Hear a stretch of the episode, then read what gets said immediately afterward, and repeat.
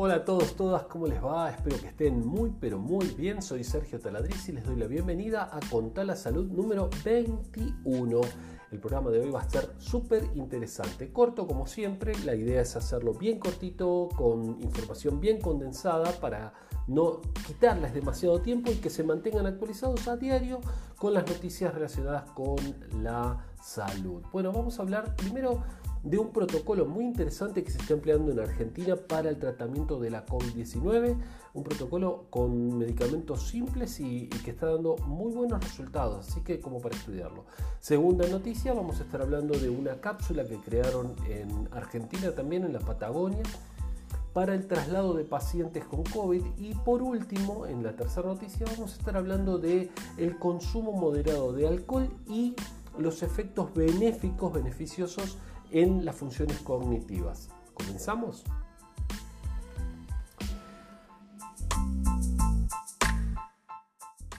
Protocolo se está usando, eh, este que les digo, para, para los pacientes con COVID-19 en eh, un hospital en la República Argentina, en Ezeiza, una localidad de la República Argentina.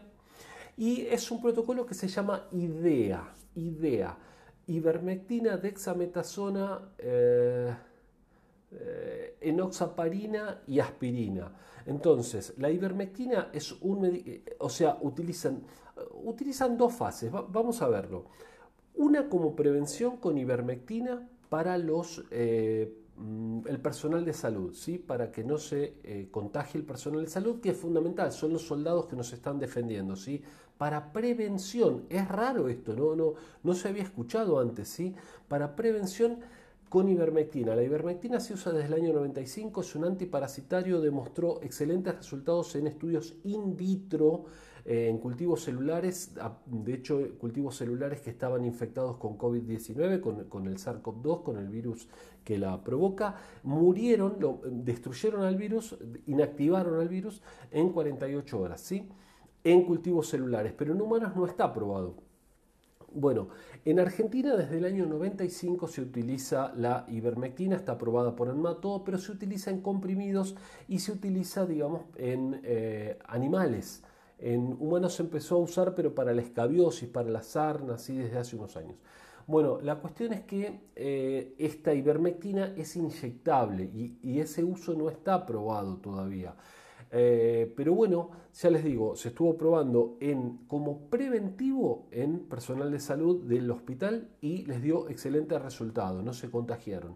Y por otro lado, con este protocolo que les digo que se llama IDEA, ivermectina, dexametasona, enoxaparina y aspirina, eh, en pacientes para tratamiento. Han tenido un solo muerto de 120 y pico de personas que se han tratado, así que parece que están dando muy, muy, muy bien.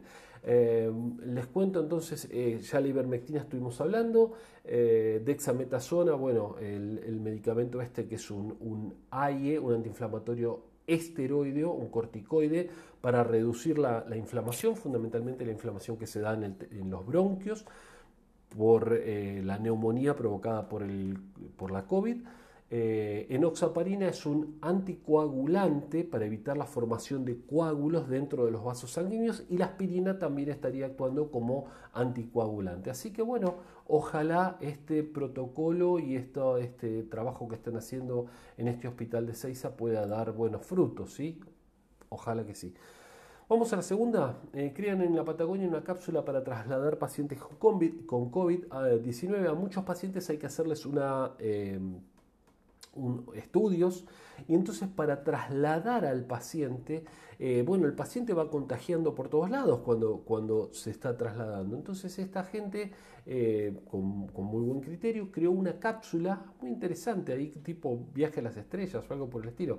Una cápsula em, plástica donde se mete el paciente adentro y por supuesto tiene entradas y salidas de aire, ¿no? porque si no, no podría respirar, pero con filtros y demás, entonces este, no contagiaría mientras lo están trasladando, inclusive lo pueden poner en un resonador al paciente con la cápsula entera, por eso se fija en el, tamaño para la cápsula, no, no apto para claustrofóbicos, me imagino. Igual es transparente la cápsula, o sea que no habría problema. Pero bueno, fíjense qué interesante, ¿no? Para trasladarlo a una ambulancia y demás, así el paciente no va contagiando. Después, entre paciente y paciente, se limpia con, eh, bueno, una, solución con, con, lavandina, con lejía, como le dicen en otros países. Así que bueno, súper interesante esto de la cápsula para transporte de pacientes con COVID. Y pasemos a la última.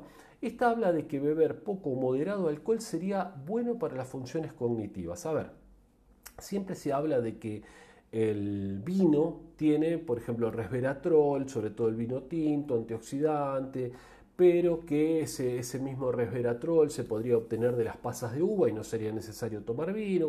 Bueno, ahora hicieron un estudio muy grande, con un tiempo largo, dos años duró el estudio, le fueron evaluando a las distintas personas y se probó que Tomar vino en cantidades moderadas, ¿cuánto es cantidades moderadas? Bueno, más o menos para que tengamos la referencia es dos copas eh, de vino o, dos bebidas, porque puede ser cerveza también.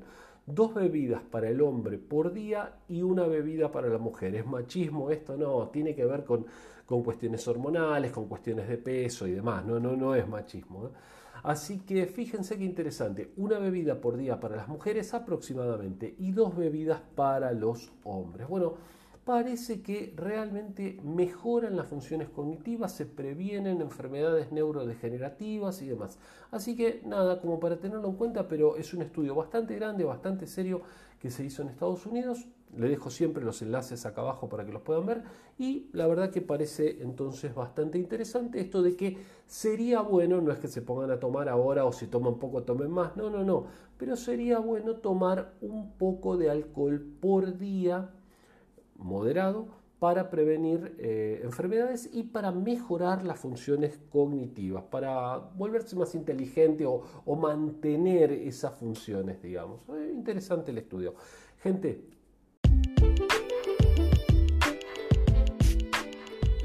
Muchas gracias por habernos acompañado. Soy Sergio Taladriz, se los recuerdo, director del Instituto Taladriz. Y comenten, difundan este podcast Conta la Salud con sus contactos. También nos pueden seguir en las redes como Instituto Taladriz, en YouTube, Facebook e Instagram.